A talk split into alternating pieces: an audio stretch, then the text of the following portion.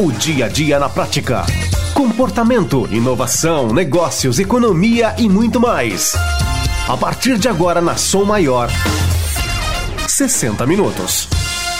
O dia a dia na prática. Comportamento, inovação, negócios, economia e muito mais. A partir de agora na Som Maior. 60 minutos. Oferecimento. Unesc, a força do conhecimento. Matrículas abertas. Unicred, unidos somos premium. Empresas Radar, a segurança que você precisa. E Giasse Supermercados, pequenos preços, grandes amigos.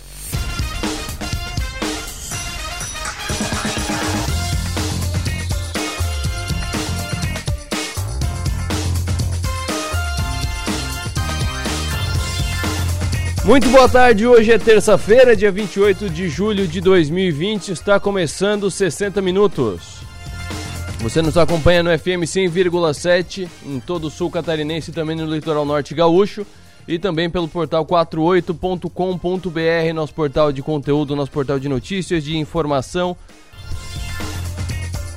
Mas agora eu vou falar de um case daqui da região, um case muito interessante, já foi pauta no Nomes e Marcas com Adelor Lessa, e agora a gente vai fazer quase uma sequência do que ele falou no Adelor. Estou recebendo aqui no estúdio, acabou de entrar aqui o empresário Thiago Stangerlin, da construtora BS. Thiago, muito boa tarde. Opa, boa tarde. Obrigado aí, um prazer estar aqui. Eu tava ali na, na rua ali te ouvindo e eu pensei assim, né, pô, que orgulho para um pai ver o filho seguir assim os passos. Parabéns aí pelo teu programa. Parabéns aí para a rádio e com certeza teu pai é bastante orgulhoso de ti aí. Maravilha. Tiago, eu, eu ouvi de novo ontem, até pra gente fazer uma, a entrevista hoje.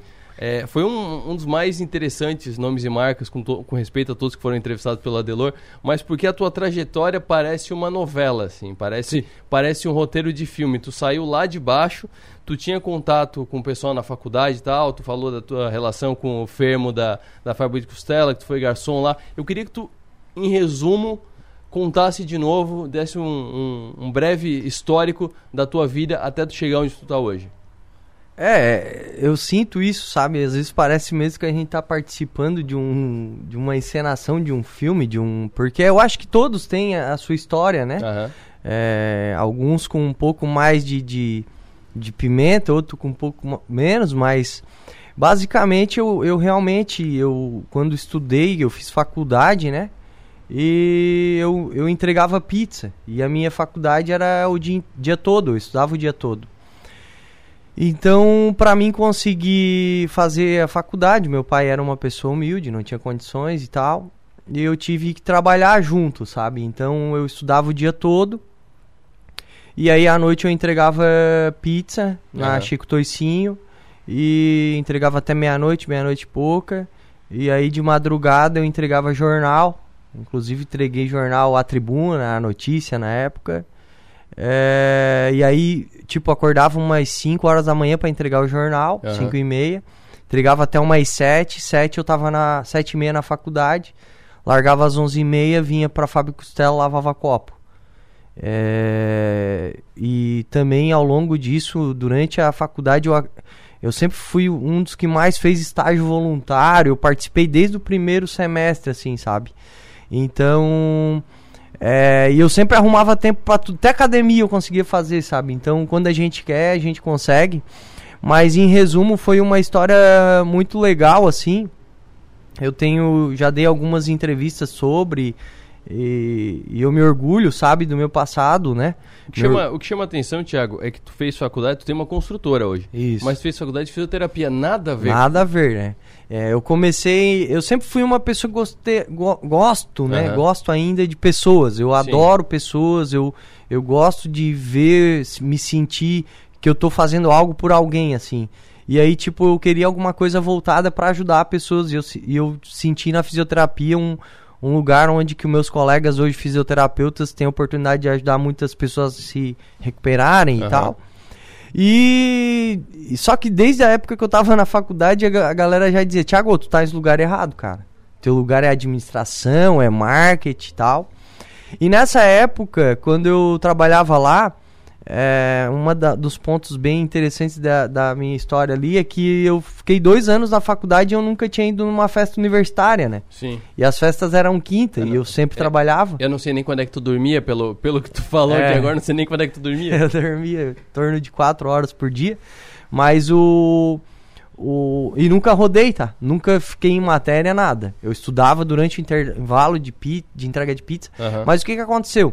Como eu tava muito tempo na faculdade, não tinha ido uma festa universitária, porque eu nunca faltei serviço. Eu não certo. gosto de faltar nada, assim, nada. Se tu me convidar para qualquer coisa, se eu disser que eu vou, eu vou. Tá. E aí chegou nessa nesse bendito dia que eu ia na é, fui selecionado para trabalhar na Chico Toicinho e tinha uma folga por semana. Eles perguntaram se podia ser na quinta, eu digo: "Meu Deus, é excelente na quinta, né?" Aí quando eu fui, cheguei na faculdade, disse: "Pá, agora eu vou na festa universitária e tal." Aí chegou lá o meu amigo na época, ele disse, bah, Thiago, não vai ter festa esse ano. Aí eu disse, que? Como é que é essa história aí? Logo agora que eu posso? Tá louco? Não, tá de brincadeira, né? Eu falei. Aí no fim ele disse, não, não vou fazer porque é muita incomodação, ninguém ajuda e bababá.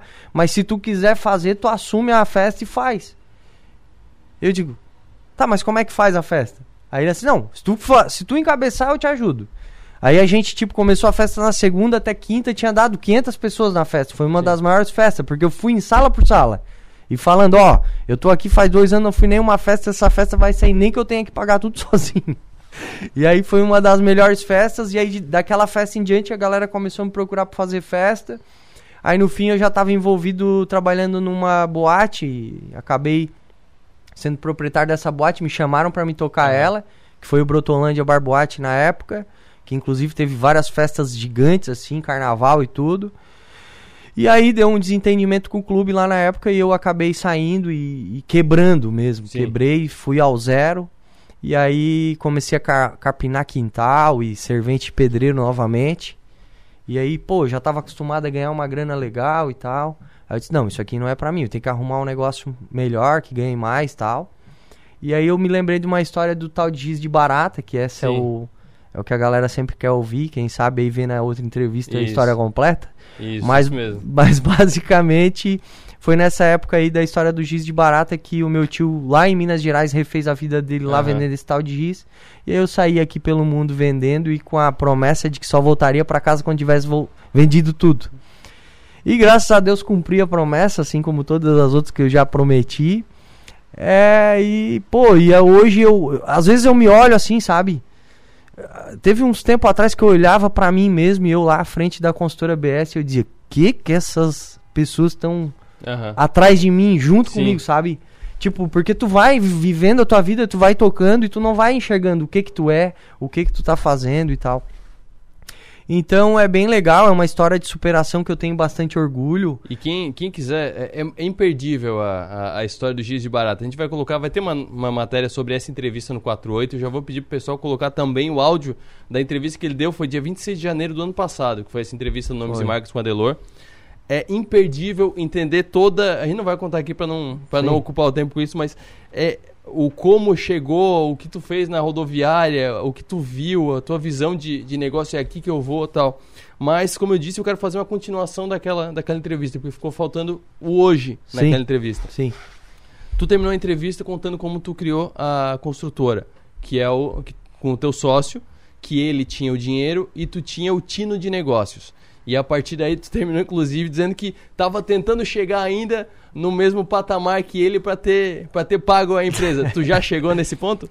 É, na verdade, a gente está em fases bem diferentes, eu e ele. Ele já. já ele, ele sempre disse, quando a gente começou a consultora, ele disse, Thiago, eu vou ficar 10 anos na consultora, tá. só. Uhum. E depois eu quero largar e tu toca, porque eu não quero mais, a minha meta de vida é essa e tal. E eu sempre tento segurar ele, porque a gente se dá muito bem como sócios, sabe? A gente briga, a gente discute, mas não leva mágoa para casa. E, e, e, vai ser muito difícil eu superar ele, até pela questão da idade. Ele também é. tem uma fome de investimento, ele está sempre ah. investindo junto. Mas eu posso te dizer que eu já, é, em relação à sociedade, assim, eu, a, a, como eu tenho 36 anos, né? Sim. né? e ele já tem 52, se eu não me engano, a gente pô, é, ele tá com quase 20 à minha frente. Ele Claro. sempre foi um cara muito batalhador, tenho uma admiração enorme, o Alcides Brunel, Sim. meu parceiro de negócios, uma pessoa que é uma pessoa de muita confiança e é por isso que, que deu certo até hoje. Mas é, é, eu tô numa vibe que. Eu, cara, eu tenho 36 anos, tenho uma empresa de 12, sabe? Sim. Eu sou uma criança ainda em relação a, os empresários e tal. Me sinto que ainda sou muito jovem e que eu posso fazer muito. E eu tô numa. Sabe quando tu tem sangue no olho, que tu tem vontade de fazer, de que tu quer. Não é o dinheiro mais que te move, sabe? Sim, eu, é, eu vejo, pelo que a gente já conversou, a gente já conversou em algumas oportunidades, pela entrevista mesmo que tu deu pra Delor, tu é um cara com uma fome de estudos que é uma coisa impressionante, que tu faz diversas especializações, tu fala da, de metodologias de administração, tu vai a fundo nisso, tu é, uma, tu é um gestor acadêmico praticamente, tu vai a fundo na- nas metodologias. Tu sempre foi assim, desde, desde jovem, desde a escola, criança, adolescente, tu era assim estudioso ou é a questão da administração que tu gosta tanto e tão apaixonado e tu te aprofunda? Tu chegou a falar agora aqui, até me arrepiei, assim, sabe? Porque desde o primeiro dia que eu botei o pé em uma sala de aula, eu sempre adorei. Muito, muito, muito, muito. Não fui um, um estudioso daqueles de CDF e tal, Aham. mas tinha muitas coisas que eu era, tinha muita facilidade. Eu tenho um costume de dizer que eu nunca estudei para prova nenhuma. Eu quase nunca estudei, assim, sabe? Eu sempre prestava muita atenção na aula. E falava uma vez, cara, eu gravava de uma certa forma que eu não precisava estudar. Então eu, eu tive muita facilidade com o aprendizado. E quando eu comecei a consultora BS, eu sempre tive um. um- eu sou Stangerlin, meu sobrenome é meio é alemão, Aham. mas de descendência italiana.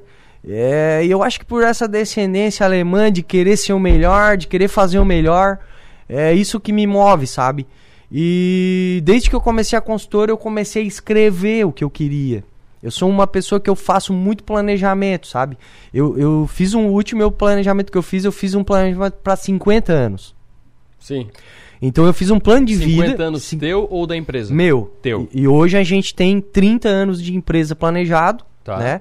Tem 20 anos que tá predisposto e 10 anos que tá exposto para toda a equipe, tá? Certo. 20 anos a gente tem para gestão estratégica e 10 ele tá exposto. Então, eu sempre fui muito de planejar e eu gosto de rever meus planejamentos passados, porque todo ano eu acabo revendo e reformulando as metas, minhas metas de vida, Aham. que inclusive a consultora BS hoje ela é um- uma grande fatia ali do meu do, do meu meu planejamento, né? Então é uma coisa que eu também sou bem eu me considero forte nesse quesito porque eu aprendi ao longo do, do tempo que o planejamento, Arthur, ele precisa é, alguns aspectos. A gente não pode querer planejar só a vida financeira. Tá. A gente tem que ter o equilíbrio, sabe? Então, quando a gente fala de ter o equilíbrio, é que se tu planejar só pensando no lado financeiro, tu vai esquecer tua família, tu vai esquecer a Deus, tu vai esquecer a, a sociedade, tu vai esquecer o estudo.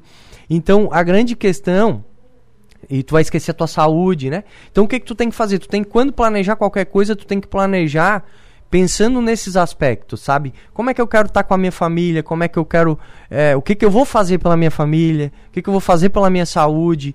O que que eu vou fazer para a sociedade? Que retorno eu dou para a sociedade? Sim. O que que eu vou fazer pro meu lado espiritual e o que que eu vou fazer pro meu profissional e pelos meus negócios financeiros e tal. Então isso eu também me tornei muito forte, mas voltando à pergunta, eu quando comecei a consultora eu queria fazer o melhor e eu sempre soube que, cara, eu tenho que fazer gestão. E eu trabalhei uma época na Ambev. Eu Tá. fui do marketing da Ambev no meio desse caminho todo aí. Aonde? Aqui? Aqui, ali na Nuremberg. Tá. Então eu era do marketing, eu tinha acesso a um tal de PEX. Quem é da, da, da Mundo Ambev sabe o que, que é. O PEX Sim. é um programa de excelência na época, que lá tinha um livro escrito de tudo que tinha que ser feito dentro do, do sistema de gestão Ambev na Sim. época, né? Jorge Paulo Lema, Beto Sucupira, aqueles caras tudo ali fera. E eu sempre, quando eu comecei a consultora BS, eu disse, um dia eu vou escrever um PEX. Eu quero escrever isso. Tá. E desde o primeiro dia a gente começou, e eu fui escrevendo o que, que eu queria, tal, tal, tal. E botava nos procedimentos e tal. Hoje a gente tem os programas de qualidade, ISO 9001, Aham. PBPQH, que tem muita coisa escrita. É, E eu comecei a perceber que pra gente conseguir evoluir, a gente tinha que ter gestão. Mas muito muitas vezes, Arthur, o pessoal fala gestão da boca para fora. Aham. Na grande maioria fala da boca para fora. Cara, gestão é um mundo que deveria ter uma faculdade e diversas especializações só para te entender o que é realmente como fazer gestão. E de lá para cá a gente foi ah, vamos crescer, mas tem que ter gestão, tem que ter cuidado. Sim. E aí foi quando a gente, num grupo de estudos, a gente conheceu o Vicente Falcone. Não sei se tu já ouviu falar. Já. E aí, cara, quando eu li numas férias, eh, eu fui para umas férias, pra te ter uma noção, lendo o livro do Falcone. Eu leio demais, cara. Eu leio, estudo, eu tô sempre me especializando. Minha meta é 4 a 5 especializações por ano. E é o que eu gosto de fazer, né? E aí peguei, conheci Falcone, fui para umas férias, voltei das férias transformado, assim. Eu digo, é isso que nós vamos fazer. Chamei os meus gerentes, os meus engenheiros Aham. e disse, ó, quero que vocês leiam isso aí. Aí, pô, foram ler e tal, tal, tal, gostaram também. E eu disse, nós vamos implantar. E a gente implantou, cara. A gente fez uma obra só pra fazer um teste dela. Sim. Foi a obra da Fátima ali, o novo imã. Tá. Cara, fizemos naquele método, eu nomeei um gerente de projeto e a gente, cara, teve um resultado excepcional de tempo, Sim. de orçamento e tinha tudo para ser uma obra que, que ia atrasar porque Ah. teve diversos problemas durante, porque foi uma reforma com ampliação Sim. e devido ao nosso sistema de gestão, dedicação e seguir a metodologia, a gente teve um resultado que a gente entregou no dia exatamente. Quando a gente abriu o projeto, a gente ó, vai entregar tal Sim. dia e vai ter a cerimônia assim. E a gente conseguiu, e de lá pra cá a gente vem colocando todos os nossos empreendimentos nessa metodologia, o que tá dando muito resultado também, né? E cara, se tem uma coisa que a gente tá se dedicando, a gente não é Cara, tem muito a aprender em Aham. gestão. Sim. Mas se tu for lá na consultora, tu vai ficar de cara assim com os números, com os indicadores que a gente tem. A gente é uma empresa pequena, mas a gente pensa grande e trabalha para ser grande, mas com gestão, com resultado. Nosso foco é pessoas, tá? Então, gestão sem pessoas não funciona. Sim. É só falácia. Tem que ter gente qualificada, tem que ter gente que acredita e principalmente exercício de liderança, né? Tiago, tem um. Falando em método, a gente chegou agora onde eu, onde eu queria, que eu acho que é o, é o mais inédito da, da entrevista aqui.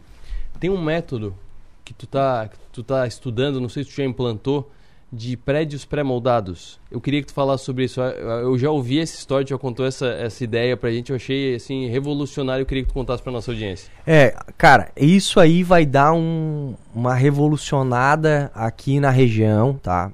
O que, que aconteceu? Depois que a gente começou a fazer gestão, identificar números, identificar os porquês que as coisas demoram tanto no Brasil e tal, a gente. É, há três, quatro anos atrás a gente teve uma notícia que foi normatizado Tá? o sistema construtivo de paredes autoportantes. O que, que significa isso? Que até 2016, 17, para se fazer um, um empreendimento residencial com paredes de concreto armada pré-moldada em fábrica, isso era considerado nova tecnologia.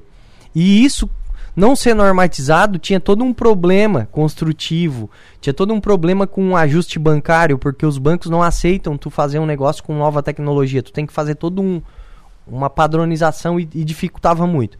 E aí veio a padronização, saiu uma NBR para esse sistema. E quando saiu a NBR, eu disse: "Opa, é para lá que nós vamos. Agora nós vamos fazer, nós vamos parar de colocar tijolo". Sim. E aí de lá para cá a nossa meta foi a seguinte: qual é a nossa visão? O Brasil é um país de quinto mundo quando se fala de construção civil, tá? Nós colocamos tijolo, cara. Países tipo Etiópia, Uganda, esses países colocam tijolo, sabe? Os países envolvidos ninguém coloca mais tijolo. Só quando é or- obra ornamental, obra, sabe? Aham. Mas na grande maioria, nos países envolvidos é tudo parede de concreto ou drywall. E aí, quando a gente descobriu essa situação do, do- da normativa, a gente, pô, vamos pra lá. E aí a gente, a gente tem uma brincadeira que a gente diz assim, ó. Pô, nós. O Brasil continua empilhando pedra, sabe? Aham. E aí a gente disse não. A partir de agora a construtora BS não vai empilhar mais pedra. Nós vamos fazer empreendimentos em paredes de concreto armado. E a gente ficou desenvolvendo os produtos, né? A gente padronizou um, os nossos empreendimentos para que se dê razão à industrialização. Aham. Porque industrialização sem padronização não Sim. existe, tá? É, até existe, mas não funciona. Não faz sentido. E aí a gente padronizou as plantas. E aí, baseado nessas plantas padronizadas, a gente fez um estudo de implantação do empreendimento. A gente fez todas as compatibilizações na plataforma BIM, que é o que? Uma construção digital do empreendimento, Aham. para ver todas as interferências. E a gente levou três anos, três anos e meio para desenvolver o produto, tá?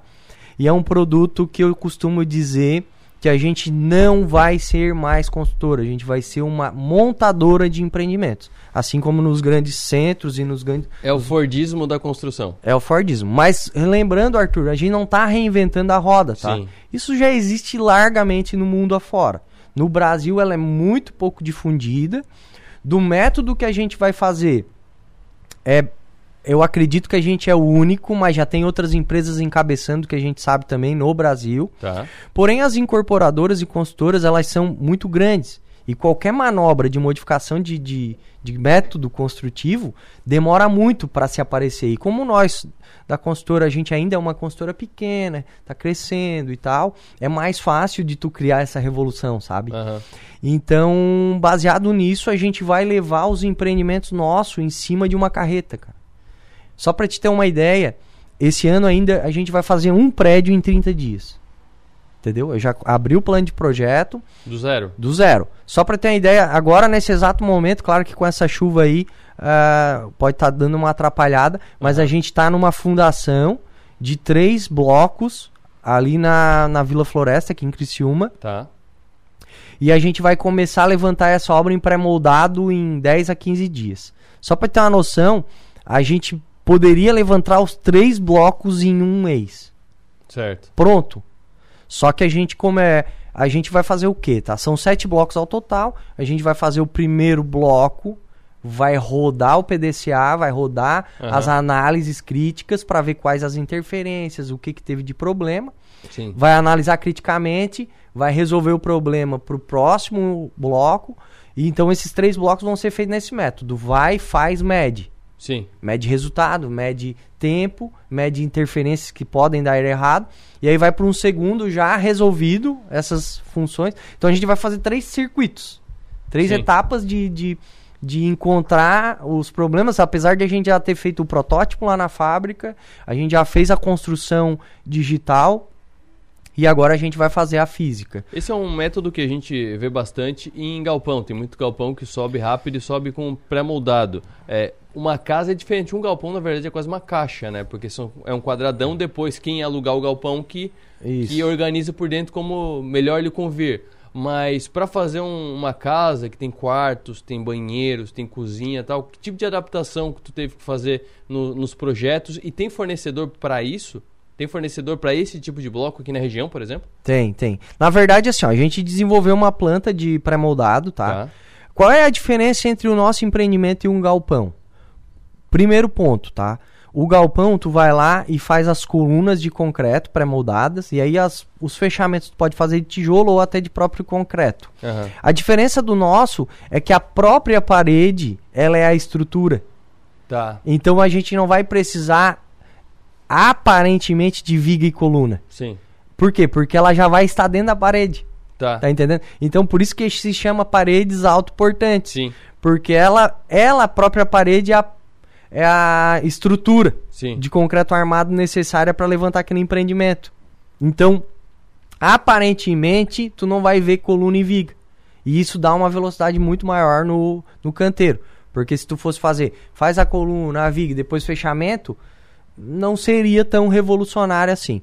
Sim. É, é basicamente a planta desenvolvida por nós e qualquer empresa de pré-moldados pode fornecer. Tá. Então a nossa ideia, Arthur, não é nós fabricar a, a parede. Aham. A nossa ideia e a nossa meta é nós contratarmos empresas que tenham especialidade em fazer parede ou fazer pré-moldado Tá. e a gente leva a nossa planta que já foi homologada, já Sim. foi é, testada por nós e a, e a empresa vai fazer o que a gente contratou. Intern, a gente faz as quatro paredes do apartamento em concreto armado e as paredes internas a gente faz em drywall, tá? Que também é para dar agilidade. Sim. O forro a gente faz em gesso, a cartona gesso, Aham. e a e a laje a gente vai fazer em laje protendida. Tudo isso é muito mais caro do que o normal, tá? Sim. Só que tudo isso te traz um ganho de tempo excepcional. Vai lá e faz, levanta o prédio inteiro e depois a gente vem com os outros implementos sem um interferir o outro. Certo. Então a gente, quando foi fazer a planta, a gente pensou em quê? Qual é o grande gargalo da construção civil? São as interferências entre os métodos, entre os processos construtivos. Vou dar um exemplo para ti. Vou lá fazer uma laje. Então chega lá, o cara vai fazer uma laje, ele tem que assoalhar a laje com madeira, Aham. bota o ferro, aí depois ele tem que esperar o cara da elétrica ir lá, colocar os cabe... o- as mangueiras, Aham. os, os tubos corrugados, para depois ir uma outra equipe ir concretar e para depois de 20 dias desescorar a parte de baixo do, do, do pavimento. Essa, essa parte elétrica é interessante porque é, no Brasil, voltando ao que tu falou, levanta a parede de tijolo. Isso pode ser num prédio ou numa casa. Levanta a parede de tijolo, depois quebra o tijolo com, com, a, com a elétrica por dentro e com a hidráulica por dentro também, né? Isso. E ne- nesses casos, daí seria tudo já, Já na tudo, peça. isso já vem tudo pronto. E, Então e pra encaixar, tem que ser uma precisão É que, milimétrica, é né? que quando tu faz um projeto bem estudado, né? A gente levou três anos e meio pra, pra confeccionar esse projeto. Que Sim. tu faz os testes e depois que tu industrializa e padroniza, cara, é barbadinha, entendeu? Então, assim, ó, primeiro ponto, não vai ter mais quebra de parede. E essas interferências construtivas a gente tirou todas. Aham. Só pra te ter uma ideia, a gente vai colocar o, o piso e o azulejo antes das paredes internas. Tá. Tudo isso pra quê? Pra dar agilidade.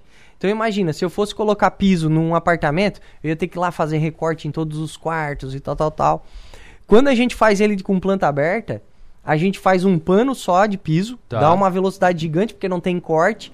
Só pra ter uma ideia, a gente chegou ao ponto de padronizar, Arthur, de fazer a planta baseada no, na especificação do piso. Ou seja, a, gen- a nossa planta ela vai dar 154 peças de piso, sem recorte. Então ela vai começar lá e vai terminar lá no, no final do apartamento, sem nenhum tipo de recorte, tá entendendo? Então tudo isso é padronização, é ganho de tempo, é, é racionalização de insumo. Tem limite de altura para esse tipo de projeto? Já, já que a estrutura é diferente, não é do mesmo jeito que é estruturado o prédio normalmente, é, ele aguenta até que altura? Qualquer altura? Com paredes autoportantes, Isso. com paredes autoportantes a gente chega a 10 pavimentos. 10 pavimentos. Só que, porém, o nosso método, de- modelo de construção, que é industrialização através de concreto armado, fabricado em fábrica Aham. e pré-moldado, a gente não tem limite. Por exemplo, o World Trade Center foi feito em estrutura de moldado. Sim. Tá entendendo? Então, assim, ó, é, é, na verdade, o concreto armado convencional que a gente usa aqui, sim, que é limitante. O, estrutu- o pré-moldado não é. Tu tá entendendo? Sim. Então, assim, a gente tem mais qualidade do que no método tradicional brasileiro. O método tradicional brasileiro ele é um método arcaico, é um método que só se usa em países que não tem tecnologia, que não tem é, um governo aberto para incentivar esse tipo de situação, né? Tiago, é, nosso tempo está estourando aqui já. Última pergunta é o seguinte: qual que é o próximo passo da tua empresa, da BS? Hoje está só aqui na só, tá só aqui na nossa região, está só aqui na região de, de Criciúma. Já tem estudo para ir para outras áreas ou primeiro crescer aqui para depois ir para outras áreas? É, o nosso planejamento estratégico, tá? É, tem a, a, a gente vai primeiro estruturar, Aham. comprovar produto aqui, vai estudar toda a, a situação dessa nova tecnologia e criar segurança para nós e para os nossos clientes, né? Então, porém, en- entretanto, isso vai dar uma, uma capacidade da consultora atender a outros mercados. Certo. Por quê? Porque, primeiro ponto, qual é a grande dificuldade para ir para um outro mercado, uma incorporadora e consultora?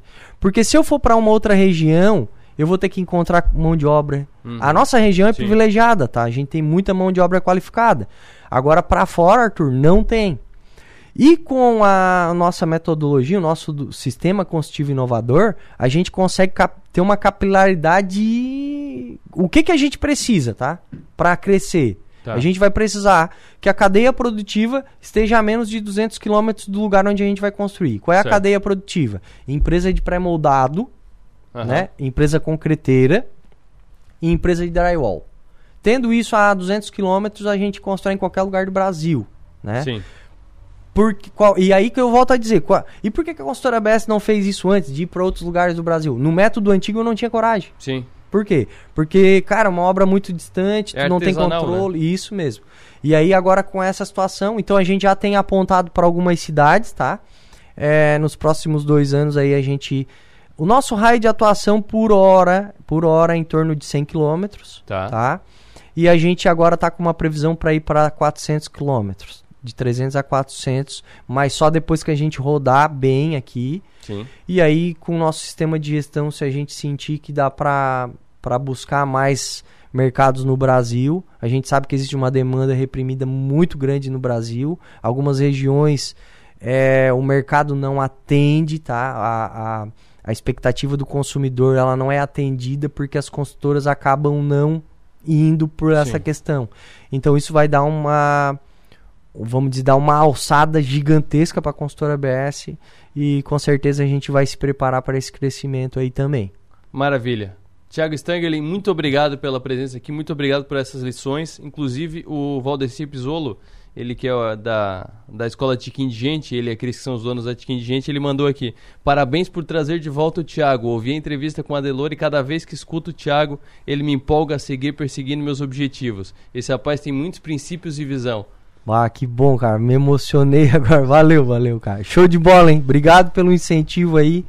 E obrigado por acompanhar a gente aí, cara. Maravilha. Obrigado, a gente volta a conversar numa outra oportunidade. Show de Thiago bola. Stangerlin, empresário, proprietário da BS Construtora, que veio apresentar pra gente, além de um pouco da sua história, mais da história vai estar de novo no 48 hoje à tarde, porque a gente vai puxar a entrevista que ele deu pra Delor no Nomes e Marcas no ano passado, e vocês vão conhecer a história do Giz de Barata. Então, quando aparecer no 48, vai lá, dá o play e espera até aparecer a história do Giz de Barata, que é imperdível.